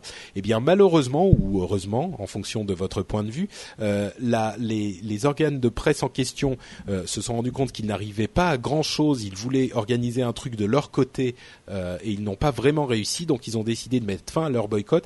Et déjà aujourd'hui, on commence à voir euh, certains de ces magazines qui sont disponibles sur le kiosque sur iOS. Donc euh, les magazines, si vous aimez ce type de magazine, intéressez-vous au kiosque sur iOS, sur votre iPad ou votre iPhone, parce qu'il commencera à y avoir plus d'offres de la part de la presse française. Et les, organes de presse qui n'avaient pas boycotté euh, Newsstand, en fait, se sont rendus compte qu'en fait, ça boostait effectivement les ventes. Donc, ils se sont dit, euh, bon, c'est un petit peu dommage de boycotter un truc qui pourrait quand même booster. C'était fait, pour, ils y croyaient pas. Bon, maintenant, ils, ils retournent leur veste. Je trouve que c'est tant mieux. Petite news plutôt marrante, les lunettes de Google avec réalité virtuelle surimprimée euh, sur votre vision c'est un titre que je lui, leur attribue. En fait, euh, c'est les lunettes, vous savez, euh, comme Terminator qui imprime des informations sur les lunettes. Donc quand vous, enfin Terminator c'était la rétine, hein, mais là c'est sur les lunettes. Donc quand vous vous baladez quelque part, vous pouvez voir, par exemple, ça reconnaît le visage de quelqu'un, ça va vous afficher sa dernière update Facebook ou son nom, son prénom, son sa date d'anniversaire ou si vous cherchez si vous regardez euh, un, excusez-moi, il y a des trucs qui se cassent la gueule chez moi. Je sais pas ce, que, ce qui se passe.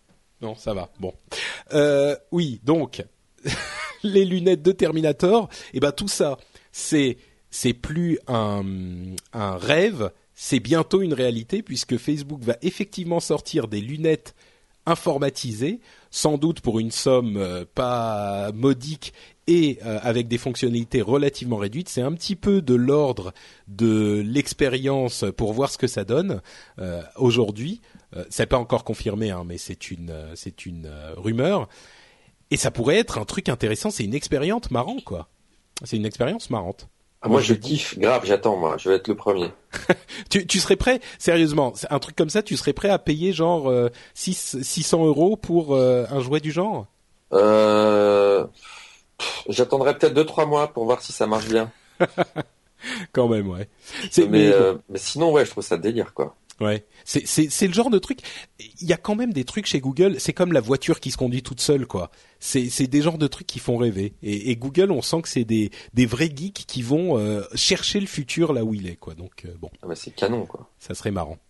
Euh, autre chose pour les plus techniciens et les plus librophiles d'entre nous, Mozilla Marketplace, ça serait une sorte de web store, un petit peu comme le Chrome Web Store, donc des applications web, mais entièrement libres et euh, organisées par Mozilla. Donc si vous êtes Firefoxophile et que vous aimez la liberté, enfin le libre libre en informatique, euh, comme quoi il n'y a pas que Apple ou même Google dans la vie, il y a aussi des gens dans le monde euh, du libre qui se bougent et Mozilla en fait partie.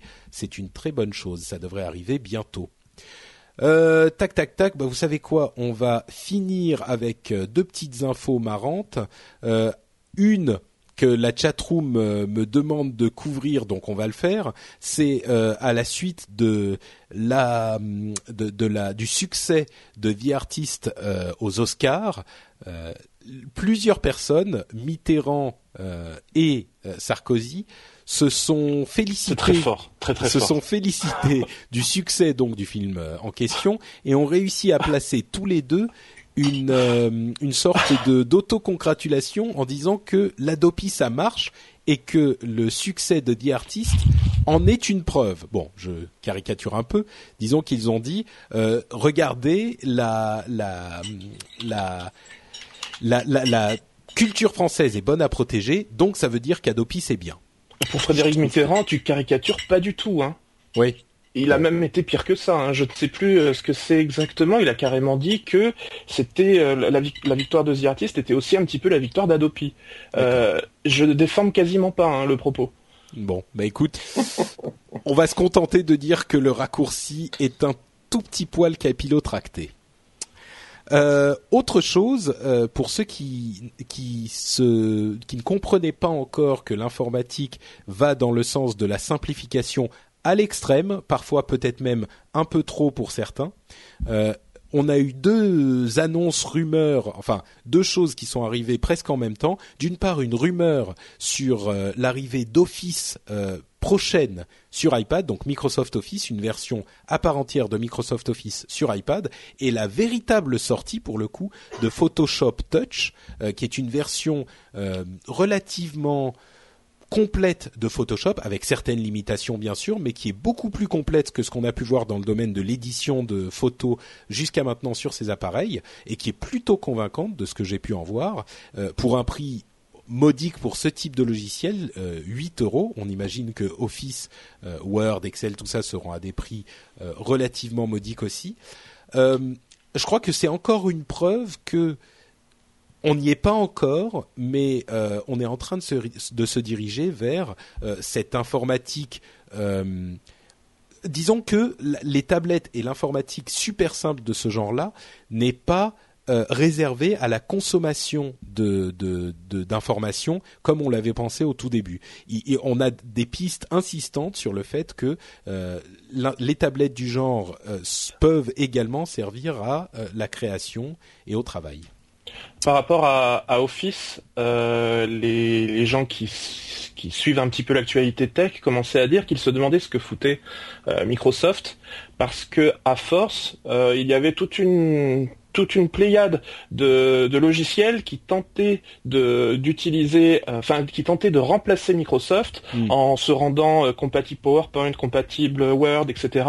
Euh, il y avait des logiciels également comme je crois il s'appelle OnLive qui, qui était capable de récupérer le desktop pour le faire apparaître sur une tablette, alors qu'il y a des logiciels Microsoft qui le font. Donc petit à petit, Microsoft a dû a dû peut-être se rendre compte qu'il était temps d'essayer de faire leurs propres euh, applications pour ne pas se faire voler euh, la, la, place par, euh, par des petites applications qui, au demeurant, fonctionnent très bien quand même. Hmm. Oui, il y en a aucune qui a vraiment, qui est vraiment sortie du lot aujourd'hui, mais ça pourrait arriver demain et il est sûr que Microsoft ferait bien de prendre la place avant que ça n'arrive. Ouais. Euh, tiens, petite question. Euh, 2020, t'as une, t'as un iPad, toi? Tu es fan des tablettes ou? Euh, Ouais, j'ai un iPad, mais je l'ai pas pris. Euh, je l'ai pas pris 3G. Ah, d'accord. Mais tu, tu, est-ce que tu penses que la, la, le travail sur iPad, c'est quelque chose d'envisageable ou c'est vraiment juste pour consulter ses flux RSS et lire des journaux et voilà? Est-ce qu'un truc comme Office, ça t'intéresserait ou? Il y a plein de gens qui arrivent. Moi, j'y arrive pas. Je suis pas un fan en fait de. Hmm. Je, je, joue très bien avec et je consulte les mails, mais j'arrive vraiment pas à bosser. Mais c'est perso, je vois des mecs qui passent leur temps dessus. Je sais pas comment, je sais pas comment. bah, faudra leur demander. Ouais, bon. Eh ben écoutez, on arrive à la fin de cette émission et on est on est en dessous euh, d'une heure et demie. C'était euh, c'était épique, mais on y est arrivé. Euh, ça faisait bien longtemps que j'avais pas réussi. Euh, on va continuer euh, oui, non, on va plus pas continuer parce qu'on arrive à la fin de l'émission. Par contre, euh, ce que je vais faire, c'est que je vais proposer à 2020 d'une part euh, et à Guillaume d'autre part de nous dire où les auditeurs peuvent les retrouver ailleurs sur Internet ou au hasard à la télé pour certains d'entre vous deux. on, va, commencer par 2020. Eh ben écoute, moi c'est beaucoup sur Twitter avec mon nom 2020, VN VN. Et ça vient d'où 2020 moi, j'avais un blog, j'ai toujours, qui s'appelle 20 sur 20. En fait. Ah mais oui, c'est ça, je l'ai vu en plus. oui, d'accord. Je l'ai ouvert en 2004 et, et c'est devenu 2020. Je l'ai même pas fait exprès. Je suis... C'est pas moi qui ai décidé, c'est devenu tout seul. Et puis donc 2020 et puis à la télé sur France 5 une fois par mois. Allô? Oui oui oui, on t'écoute euh, attentivement. François et... Rollin dans le Grand Webzé.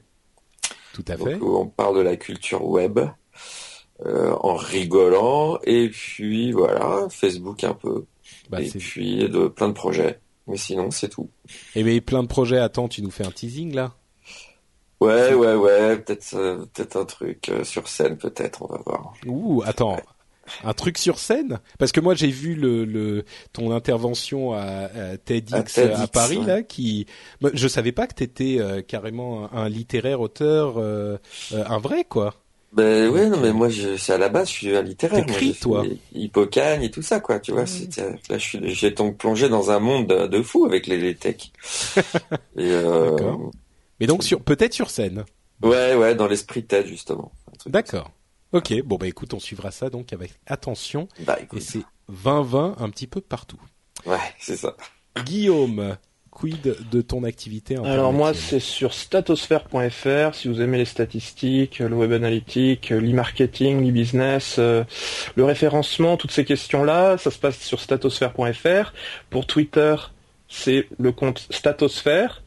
Et Mhm. je ne passe pas à la télé.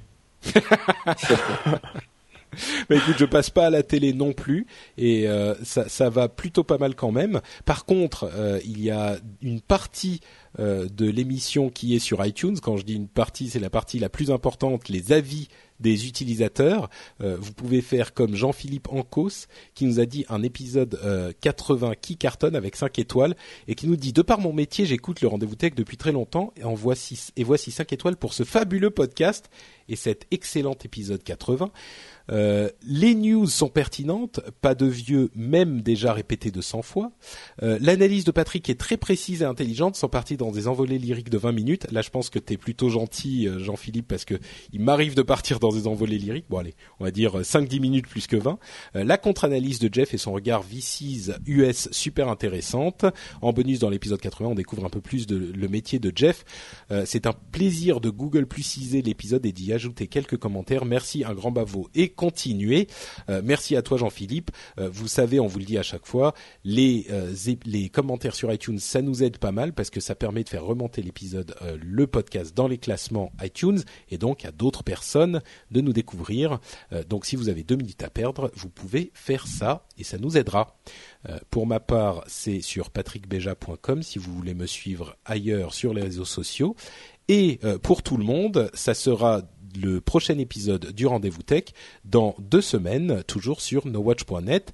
Vous pouvez nous laisser des commentaires sur nowatch.net slash rdv. Ça vous, prend, ça vous amène directement vers les épisodes du Rendez-vous Tech. Et puis on vous donne rendez-vous dans deux semaines. On vous fait de grosses bises et on vous dit à bientôt. Ciao ciao À bientôt. Salut, merci Patrick.